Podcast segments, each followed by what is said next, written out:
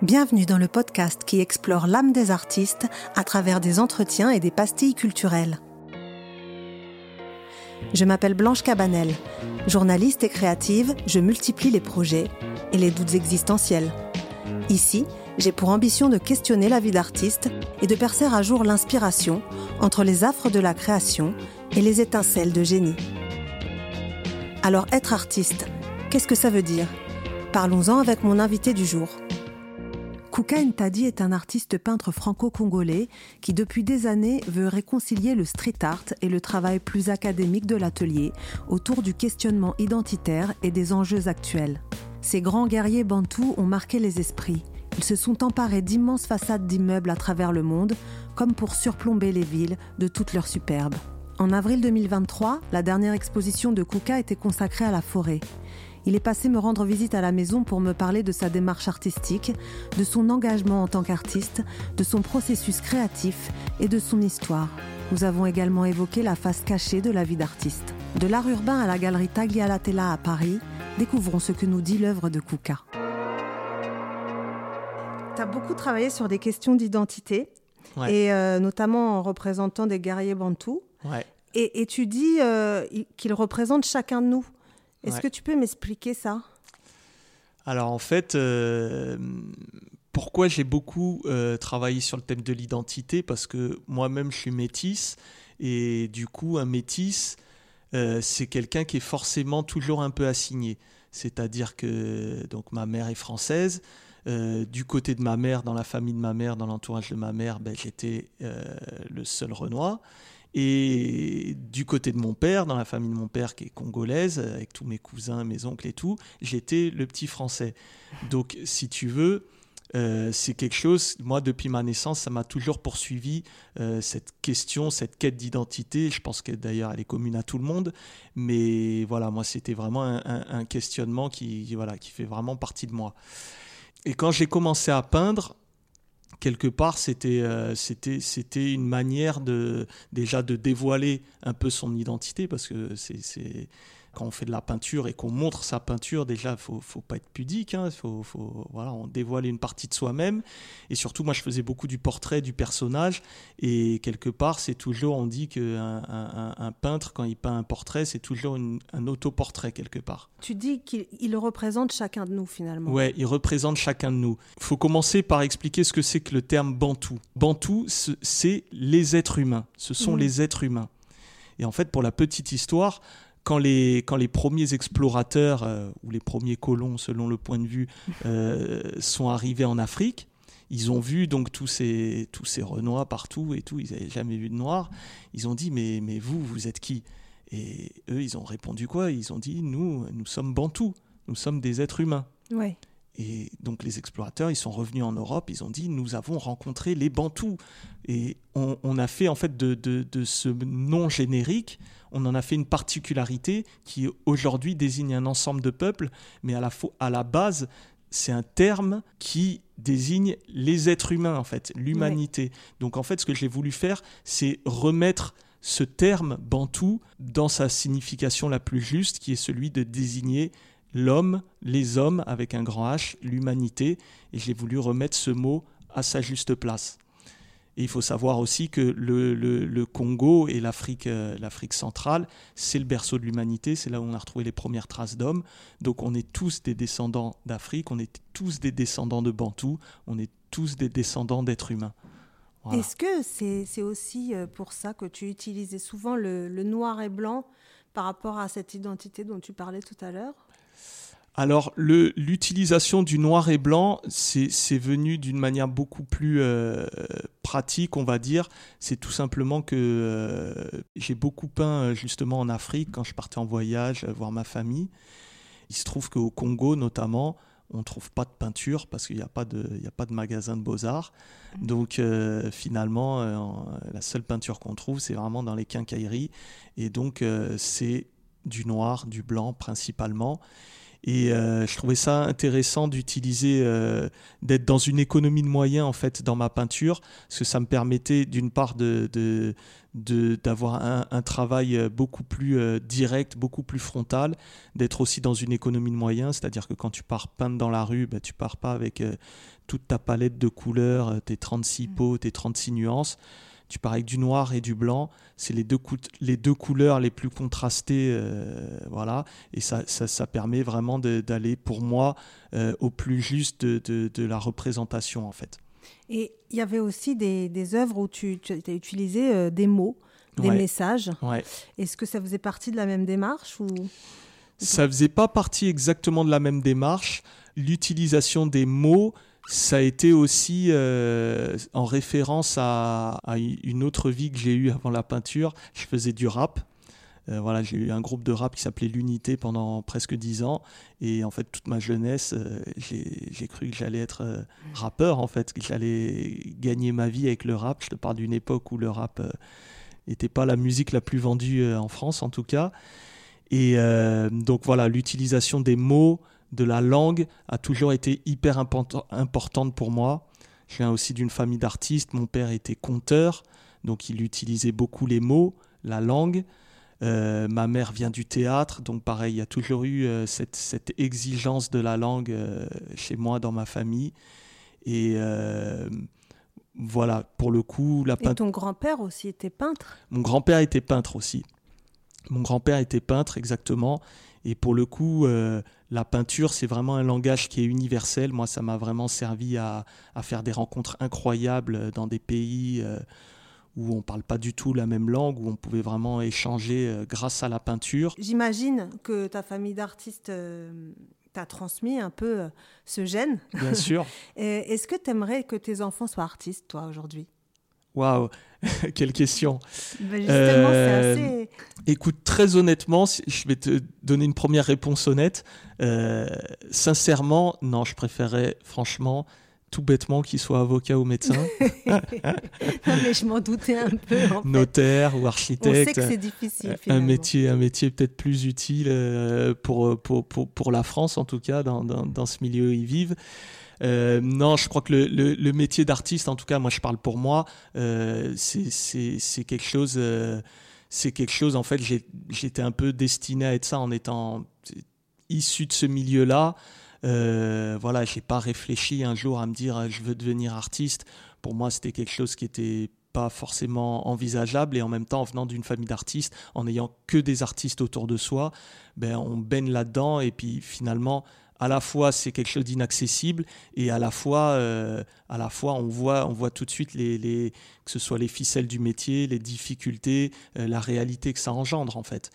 Euh, il y a beaucoup de gens qui, qui, qui sont très très éloignés du milieu artistique qui comprennent pas ce que c'est d'être artiste. Et puis voilà moi je pense que en, ayant vu de, très près ce que c'était je, je savais très bien à quoi m'attendre Justement, le podcast s'appelle euh, Maudits artistes, en référence aux artistes maudits. Est-ce qu'il y a une part d'ombre, hein, il y a une part de difficulté? Complètement. Euh, est-ce que toi, tu l'as vécu, cette difficulté? Je sais que tu as commencé euh, avec le street art et tu as vécu aussi un moment dans des squats d'artistes et tout ça. Est-ce que tu es passé par les affres de la, de la vie d'artiste? Bien sûr, bien sûr. Je trouve que c'est un très bon titre, maudit, maudit artiste, parce que je crois que un, artiste est toujours un, un petit peu un petit peu maudit en fait. Soit il est maudit, soit alors euh, c'est une méga star quoi. Mais l'entre-deux, je pense, elle n'existe pas vraiment dans la tête des gens. Euh, évidemment, évidemment, je pense que déjà être artiste, c'est un choix. C'est un choix qui est courageux et, oui, oui, pour te dire la vérité, pendant dix ans, euh, j'ai bouffé des pâtes et des patates et, voilà, et tout ce qui m'importait, c'était le matin de me lever, d'aller euh, dans mon squat. J'ai commencé, euh, premier atelier que j'ai eu à Paris, euh, il faisait 9 mètres carrés. Et voilà, je m'enfermais là-dedans toute la journée pour peindre. Et, voilà, je mangeais un sandwich au thon, et puis le reste du temps, je faisais que peindre. Et c'est vrai que c'est. Je pense que quand tu es dedans, tu ne te poses pas la question, en fait. C'est tellement. c'est tellement un besoin en fait de créer que tu te poses pas vraiment la question de est-ce que euh, est-ce que tu vas réussir ou pas Je pense que dans un premier temps, c'est un besoin qui est viscéral. Et je pense que maudit artiste, c'est intéressant parce que j'ai l'impression que on assigne un peu toujours euh, les artistes dans, dans cette vie un peu euh, misérable. Euh, L'imaginaire populaire autour Complètement. de ça. Artiste maudit, en tout cas, ça implique le regard des autres sur l'artiste. Complètement. les gens ont un regard un peu dur parfois sur la vie d'artiste et comprennent pas ce choix forcément. Est-ce que voilà, est-ce que toi ça a été difficile ce ce ben, regard des autres ou, pas du tout? Venant d'une famille d'artistes, j'imagine que tu assumais peut-être plus. Ouais, mais encore une fois, euh, moi je pense que le regard des autres, de toute façon, comme je l'ai dit en tant que métis, moi je l'ai toujours vécu. Donc euh, très sincèrement, ça me, ça me passe un peu au-dessus, ou en tout cas je suis habitué à ça, et ça me fait rien. Tu vois, aujourd'hui, voilà, j'ai pas à me plaindre, je gagne, je gagne très bien ma vie en tant qu'artiste. Euh, et encore aujourd'hui, ben voilà, je reçois des gens qui viennent me voir, qui me disent euh, ah tu veux pas euh, tenir les murs de, de, mon exposition, ça va te faire de la pub, ou alors tu veux pas peindre le, le, mur de la chambre de ma fille, ça va te faire de la pub, ou des trucs comme ça, tu vois. C'est, c'est... Je pense que la majorité des gens ne, ne, ne comprennent pas, ne savent pas ce que c'est la vie d'artiste en fait, tout simplement. Je pense que c'est, un mystère. Et alors, c'est pour ça que je fais ce podcast, en fait, pour essayer d'expliquer ce que c'est vraiment être artiste. Qu'est-ce qu'on a dans la tête euh, Qu'est-ce que c'est la vie au quotidien d'un artiste? Mais tu sais, je trouve ça, je trouve ça hyper courageux parce qu'il y a, il y a quelques années de ça, j'avais un projet. En toute humilité, je voulais euh, faire un film sur moi, sur ma vie, sur mon quotidien pour montrer justement ce que c'était que la vie d'artiste, pour montrer ce que c'était que le quotidien d'un artiste, les doutes, les galères, euh, devoir euh, gérer sa compta, courir après, après sa thune, les moments d'attente, enfin toute la, la, face cachée en fait, c'est-à-dire ce que les gens voient pas. Les gens voient souvent euh, l'œuvre d'art, euh, euh, ton compte Instagram, les voyages que tu fais, le côté fame, mais ils voient pas tout le travail qu'il y a derrière, toutes les galères que tu traverses. Et l'introspection. C'est ça. Et j'avais rencontré un producteur à qui j'avais parlé du projet, et le mec il m'a dit non non. Non, non, c'est pas, c'est pas une bonne idée. C'est pas un bon projet. Les gens, ils ont besoin de rêver. Ils ont besoin de voir euh, de voir euh, de voir le bon côté de l'artiste et pas la, la, face cachée, pas le revers de la médaille. Et j'ai trouvé ça dommage, mais, mais bon, je suis très heureux que tu fasses ce podcast. Là, tu viens de terminer une exposition à Paris. Ouais. Mm. Dans ta galerie qui s'appelle la galerie Taglialatella. Et là, tu t'es consacré à la forêt, ouais. donc des œuvres en couleur. Ouais. Euh, bon, on peut dire que tu habites euh, en forêt, hein, à côté de la forêt. C'est ça. Euh, donc, qu'est-ce que ça raconte, ça, ce choix? Ça fait une quinzaine d'années que je travaille vraiment autour de l'identité, de la figure humaine, en essayant de créer un, personnage comme ça qui soit universel, à travers lequel chacun puisse se reconnaître. Et, là, j'ai vraiment fait un pas de côté euh, avec un travail très différent sur la nature et la forêt. Euh, pour plusieurs raisons. Déjà parce que, euh, parce que effectivement, les dernières années, le confinement, tout ce qui se passe en ce moment, la, la, situation écologique, etc., déjà me, me, me, pose beaucoup de questions sur justement la place de l'homme aujourd'hui dans, dans l'univers, quoi et ce côté un peu, euh, ben ouais, un peu euh, auto-centré de, de, de l'être humain euh, me dérange de plus en plus. Et voilà, je voulais remettre un peu le, la place des arbres, de la nature, un peu au centre, au centre du débat. Tu penses que l'art a une mission qu'il faut s'engager pour, pour délivrer ce genre de message en tant qu'artiste? Moi, je pense que être artiste, déjà, c'est un engagement en soi. Après, l'art, c'est un message. Donc, euh, j'ai rien contre les artistes qui sont pas engagés, euh, qui font de la déco ou du divertissement. Chacun fait ce qu'il veut. Déjà, être artiste, c'est déjà assez compliqué comme ça. Donc, euh, je vais pas demander à tout le monde de, de, s'engager politiquement. Mais ce qui est sûr, c'est que c'est que oui, moi, il y a, y a, des sujets qui me, qui me touchent, qui me bouleversent, et forcément, j'ai envie que, enfin, j'ai besoin d'en parler. Donc, euh, comme je fais pas de la politique, je fais pas de la com, voilà, je fais de la peinture, j'essaye d'en parler à travers ma peinture, ouais. Tu as exposé des œuvres dans des lieux assez improbables et incroyables, comme dans une piscine, dans la forêt, sur des murs immenses de très grands immeubles. quel sens est donné par le lieu? Alors moi, le, lieu, c'est vraiment le point de départ. Euh, c'est vraiment le point de départ de mon travail. Encore une fois, je viens plutôt d'une culture urbaine. Moi, j'ai vraiment été bercé par, euh, par la culture hip-hop, donc par le rap, par le graffiti. Et pour moi, c'est ça la culture hip-hop. C'est vraiment l'appropriation d'un territoire et c'est vraiment faire avec un minimum de moyens, en tout cas avec ce qu'on a sous la main. Donc, comme beaucoup d'artistes euh, le savent très bien, euh, avant d'intégrer une galerie ou encore un musée ou que quelqu'un puisse ouvrir les portes de chez lui pour, euh, pour exposer ton travail, eh ben, il peut se passer beaucoup de temps. Donc moi, dès l'âge de 14 ans, j'ai commencé à peindre dans la rue de manière complètement naturelle. En fait, voilà, c'était à la fois un geste politique de réappropriation du, de, l'espace public, mais à la fois tout simplement une envie de, de pouvoir s'exprimer et de dire j'existe. Et du coup, j'ai toujours mis un point d'honneur, effectivement, à, montrer mon travail dans des lieux qui n'étaient pas forcément faits pour, et surtout de faire en sorte que mon travail aille à la rencontre du public, quitte à l'imposer. Donc, euh, donc effectivement, tous ces endroits informels, euh, ou bien ces endroits qui sont morts, parce que voilà, moi je peins beaucoup. Euh, je peins beaucoup dans la rue, on parle d'espace public, mais souvent c'est des espaces qui sont surtout en manque de vie. Euh, surtout dans les grandes villes, dans les grandes métropoles qui sont complètement bétonnées, ben oui, j'ai envie de, ramener un peu de vie, un peu d'espoir, de, un peu de couleur euh, dans ces lieux qui, qui, ne servent à rien, si ce n'est à juste euh, à aller au travail ou à rentrer chez soi. Donc ouais, j'aime bien les lieux un peu informels comme ça, les, les, les les endroits abandonnés, euh, les, les, les, quartiers un peu cités dortoirs. Euh, Je crois que c'est à Vitry euh, que tu as fait des très très grandes façades. c'est les plus grandes que tu aies faites? Ouais, c'est non seulement c'est les plus grandes, mais en plus c'est la première fois que je peignais aussi grand. Comment ah. on s'attaque à ça, à une œuvre aussi monumentale d'une hauteur? C'était quoi la hauteur? Ça doit correspondre à peu près à 30 mètres de haut. Comment tu entreprends ça, quoi, au, départ quand Écoute, c'est entreprendre, c'est le bon mot. Euh, comment ça s'est passé? En fait, c'est l'artiste C215 qui habitait à Vitry, euh, qui était une figure, enfin qui est une figure de l'art urbain, qui un jour m'a contacté en me disant écoute moi j'habite à Vitry, j'aime beaucoup ton travail, j'ai plein de murs, euh, est-ce que ça te dirait de venir faire un tour? On, regarde des murs et tu peux peindre. Et à l'époque ça faisait déjà quelques années qu'il y avait des artistes qui, qui, venaient à Vitry et moi je voulais pas euh, être un artiste parmi tant d'autres, je voulais vraiment faire un truc euh, qui se démarque quoi, qui qui qui claque parce que ouais parce qu'il y avait déjà beaucoup d'artistes qui étaient passés là-bas.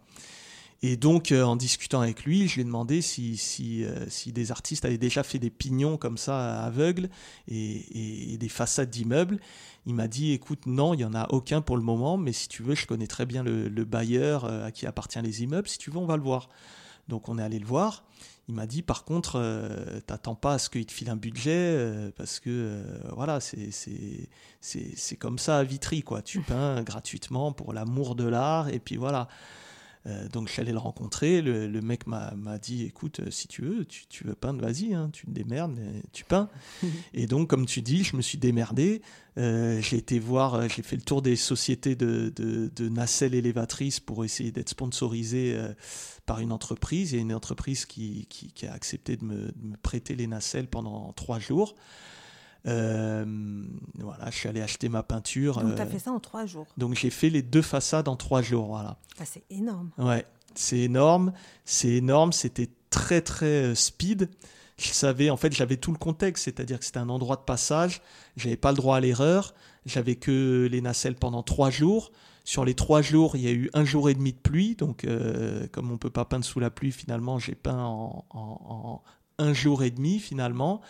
Et euh, il a même neigé ce jour-là, je m'en souviens très bien, c'était un 5 décembre, c'est le, jour de la mort de Nelson Mandela d'ailleurs. Et voilà, j'ai pris, pris ça vraiment comme un challenge, mais comme n'importe quel challenge en fait, quand, on peint dans la rue, c'est forcément, euh, forcément, ça implique forcément un dépassement de soi parce que, euh, parce que au moment où on crée, le public est là, il assiste, il réagit. Et en fait. Oui, c'est ça la différence avec un peintre euh, traditionnel. Avec que là, le travail en atelier, bien sûr. Oui, là, tu es euh, devant, tout le monde, devant ton public. En fait. Complètement. Et du coup, ben. Et tu as des échanges aussi. C'est ça. Tu as des échanges en direct, c'est-à-dire qu'il y a des gens qui m'ont applaudi, qui ont trouvé ça magnifique, mais euh, je te dis la vérité, il y a aussi des gens qui m'ont insulté, euh, qui se sont plaints qu'eux, ils habitaient dans cette cité HLM depuis 25 ans, euh, qu'il n'y avait, pas d'ascenseur, que ça puait la pisse, enfin que c'était des conditions de vie dures, et ils étaient offusqués que un peintre soit, soit, soit, soit rémunéré par la mairie pour faire des choses inutiles. Donc j'ai dû leur expliquer que je n'étais pas rémunéré, que je faisais ça voilà, de mon plein gré, euh, à mes frais, euh, pour essayer d'embellir un peu le, le, quotidien de certaines personnes. Mais voilà, je comprends tout à fait que ça puisse déranger aussi. Et sur les, les guerriers que, que, tu peignais, euh, est-ce que tu as mis en place aussi des dialogues avec la population pour leur expliquer la démarche? Alors justement, cette série des guerriers, moi, elle m'a vraiment fait grandir parce que c'est un travail qui à la base était très contextuel, c'est-à-dire que j'ai commencé à peindre ces guerriers en fait en Afrique, au Congo Brazzaville, euh, parce que à la base, euh, ben, au Congo Brazzaville, en fait, toutes les institutions culturelles, euh, le nom des avenues, tout en fait ramène à la France à l'histoire coloniale en fait. Et j'ai voulu peindre ces guerriers un petit peu comme une voilà, pour, pour, un peu euh, faire en sorte qu'ils se réapproprient en fait leur territoire et leur histoire et que les gens, les Congolais, les descendants des justement des, des, des, Bantous et même les populations Bantous se réapproprient leur histoire et leur culture. Et puissent avoir cette fierté aussi. Et puissent avoir euh, cette fierté. Et finalement, euh, ben j'ai été complètement dépassé en fait par la manière dont les gens le percevaient. Déjà, déjà parce qu'ils voyaient un gars qui n'était pas de chez eux en train de peindre leur histoire. Donc déjà, euh, déjà j'étais à côté de la plaque finalement, parce que les gens me disaient, mais toi, t'es es, qui pour peindre notre histoire, etc. Et en fait, ça a été, pour moi, ça a été vraiment une, une, vraie remise en question de ce qu'était la notion d'espace public et ce que ce qu'était la notion de, de, de, peindre, en fait, de me réapproprier, de me réapproprier un territoire qui n'est pas le mien finalement parce que c'est ça, moi je partais euh, quand j'étais ado, j'allais peindre, j'allais taguer sans, sans, demander l'avis à personne, en disant le monde m'appartient, euh, l'espace public c'est à tout le monde, j'ai le droit de peindre, mais en fin de compte, je, je, peins chez les gens. C'est-à-dire que c'est pas moi qui vivais au quotidien avec mes peintures. Si je faisais de la merde sur un mur, c'est pas moi qui allais la voir tous les jours, c'est les gens qui vivaient là. Donc pour moi, c'est, ça, ça m'a vraiment permis de me questionner et, et d'instaurer le fait que c'était hyper important en fait justement d'instaurer le dialogue et d'expliquer la démarche, pourquoi je peignais à ces endroits-là, pourquoi je dessinais justement cette figure du guerrier bantou, ce personnage qui est quand même euh, euh, voilà assez frontal, qui peut qui peut paraître violent. Pour moi, ça l'est pas, mais je comprends que pour des gens ça puisse l'être et qui questionne.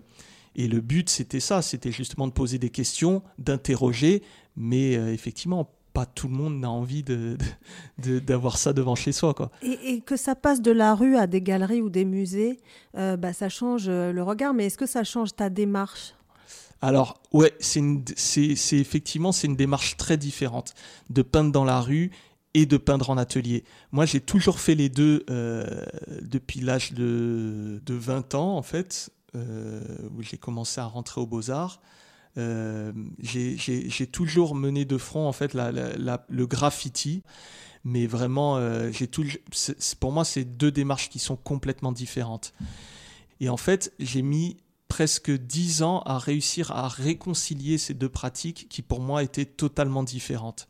C'est-à-dire qu'il y en a une qui est vraiment de l'ordre du message, presque du message politique, de l'action politique, puisqu'il faut savoir, et ce message s'adresse à tous les enfants, que c'est interdit de peindre dans la rue, de peindre dans l'espace public, sans autorisation bien sûr, et le travail en atelier qui est une, démarche beaucoup plus conceptuelle ou beaucoup plus marchande, mais où là, tu es, euh, au coin du feu, tu réfléchis à ce que tu veux faire, tu produis quelque chose que ensuite tu vas proposer soit à la vente, soit...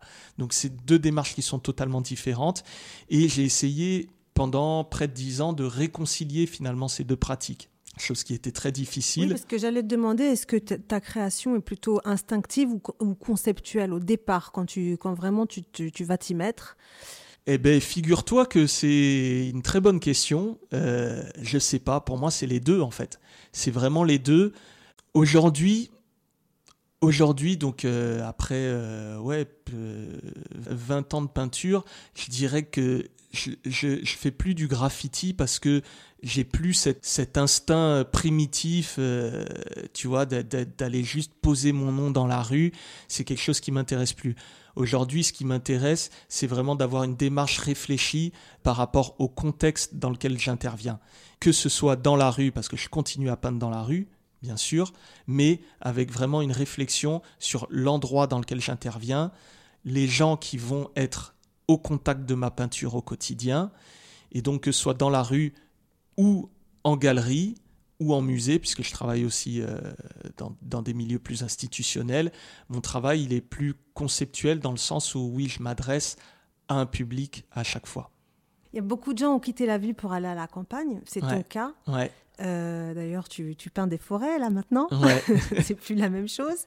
Euh, est-ce que justement quitter l'univers urbain et s'installer à la campagne, ça comporte des avantages ou plutôt des inconvénients dans, ta, dans ton processus créatif, dans ta démarche? Alors, je t'avoue que, mais un, peu comme toi, je crois. Moi, j'ai fait ce choix. j'ai fait ce choix d'aller vivre à la campagne, et je t'avoue que ça a été hyper violent en fait pour moi. Je m'y attendais pas du tout. Euh, j'étais un peu, euh, j'avais besoin de, plus de calme et surtout de plus d'espace pour pouvoir euh, continuer à créer. Mais finalement, quand je me suis retrouvé à la campagne, dans le silence de la forêt et puis seul dans mon atelier, en fait, pendant un an et demi, j'ai pas réussi à peindre. J'y arrivais pas. Et vraiment, j'étais bloqué comme je l'avais jamais été en fait.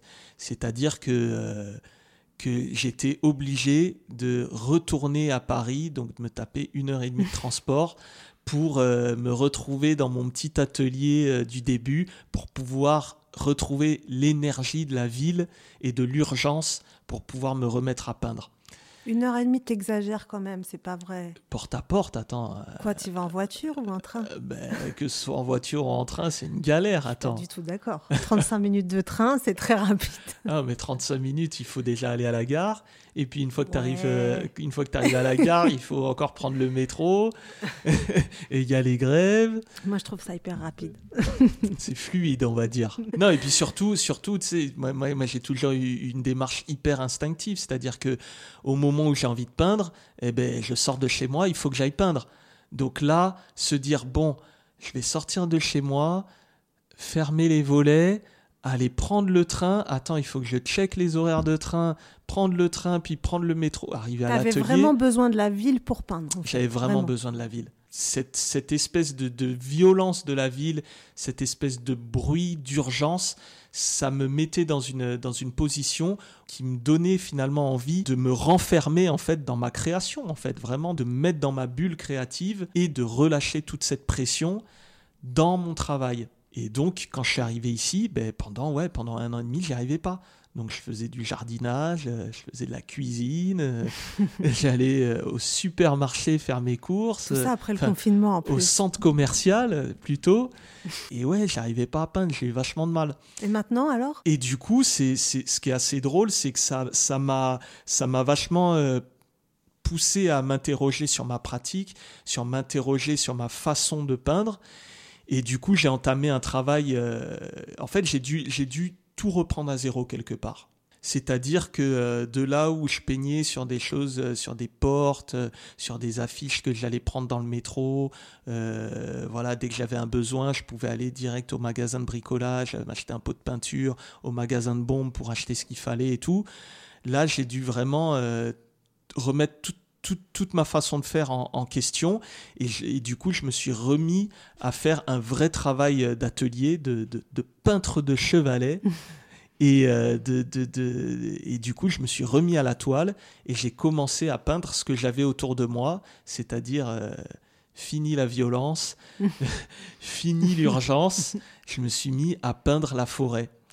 Et effectivement, j'ai trouvé, en fait, dans, mes balades en forêt, j'ai trouvé une sorte d'émerveillement, ouais, sur vraiment sur cette nature qui vit, en fait, à la fois ces, ces, arbres qui poussent, et puis ces arbres morts au sol, et puis le rythme des saisons. Enfin, finalement, c'est quelque chose qui m'a fasciné. Donc, j'ai pris, euh, pendant un an et demi, j'ai pris des photos, des photos de la forêt, sans savoir trop ce que j'allais en faire. Et puis, euh, moi, j'ai pas, j'ai pas, trop vu, ouais, j'ai pas trop vu euh, ces œuvres-là qui sont récentes, mais euh, il y a quand même toujours cette idée de quelque chose de rectiligne, non de, de d'élancer en tout cas par rapport à ce que tu faisais avant, c'est que ça reste un, fil directeur quand même, j'ai l'impression. Complètement. C'est-à-dire que moi, j'avais déjà, j'avais déjà conceptualisé ça dans ma tête, mais effectivement, au-delà de la question ethnique qu'on peut voir dans les guerriers, il y avait vraiment cette notion d'élévation, euh, de verticalité, et puis d'une manière générale dans mon travail, cette notion de verticalité, d'élévation qui est importante dans le symbole euh, des guerriers justement que je peins. Puis cette notion aussi dans mon travail de, de fragilité, cette espèce de contraste en fait entre le, côté fragile, éphémère de la nature, euh, de la nature humaine ou de la nature au sens large, et, euh, cette espèce de côté très frontal, très fort euh, du guerrier ou de l'arbre, qui est, quelque chose de solide, d'ancré. Voilà, j'aime bien, j'aime bien justement ces contrastes là entre la fragilité et la force entre l'éphémère et ce qui est permanent, entre la vie et la mort. Voilà, c'est vraiment des contrastes euh, voilà, qui, qui, qui, restent vraiment les thèmes principaux dans mon travail. Est-ce qu'il y a une dimension spirituelle dans ton travail ou pas du tout? Pour moi, l'art a une dimension spirituelle. Il y a une dimension spirituelle euh, forcément euh, dans, dans, dans l'art, puisque pour moi c'est de la création. Donc tout ce qui a trait à la création, ça appelle à une certaine spiritualité. Ouais. Et comment toi tu la, la ressens? Comment tu la vis? Moi, je la vis dans tout ce qui m'entoure au quotidien. Euh. Est-ce que tu as des croyances alors moi, euh, euh, alors moi j'ai une mère qui était communiste, anticléricale et un père anticommuniste, plutôt animiste en fait, de culture africaine plutôt animiste. Moi, j'étais très frustré euh, quand je vivais avec ma mère de pas avoir euh, de religion par rapport à mes copains qui recevaient des chaînes pour leur baptême ou qui allaient à la messe. Tu vois, je pensais que la messe c'était hyper cool quand j'étais petit. J'avais des images de, tu sais, de gospel, les gens qui chantent, qui voient Dieu. Euh, mes potes qui étaient musulmans, qui faisaient l'Aïd, voilà, en mangeant des moutons, en se faisant des orgies de bouffe et tout. voilà, j'étais très frustré de pas avoir ça quand j'étais petit. Et à la fois, j'ai toujours vu mon père qui euh, qui, qui, pas de religion, mais qui a toujours eu des, des croyances et des traditions très ancrées. Euh, voilà, j'ai toujours vu euh, parler à parler à ses ancêtres, euh, faire des, des offrandes, des choses comme ça. Quelque part, j'ai toujours été très dans la spiritualité, mais sans avoir sans avoir de religion attitrée. Et finalement, euh, finalement, moi, c'est ça. Ma, spiritualité, c'est vraiment l'art, euh, la création, euh, c'est l'amour de la nature, c'est la croyance en, des valeurs comme l'amour, la bienveillance. voilà, et en plus, je suis avec une femme qui est, elle, à moitié taille, donc de culture bouddhiste. donc voilà, moi, toutes ces choses euh, qui ont attrait à la spiritualité, moi, ça m'a toujours attiré. Ben, je pense que c'est une belle manière de terminer l'entretien. Merci beaucoup. Top, ben, merci à toi. À bientôt. À très vite.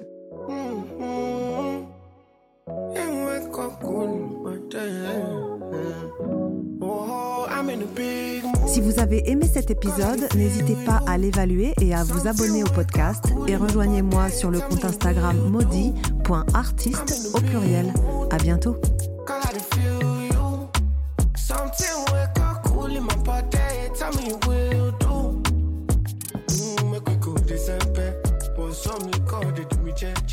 Get some things with the put on my head, that's why. Now you the cool my stress.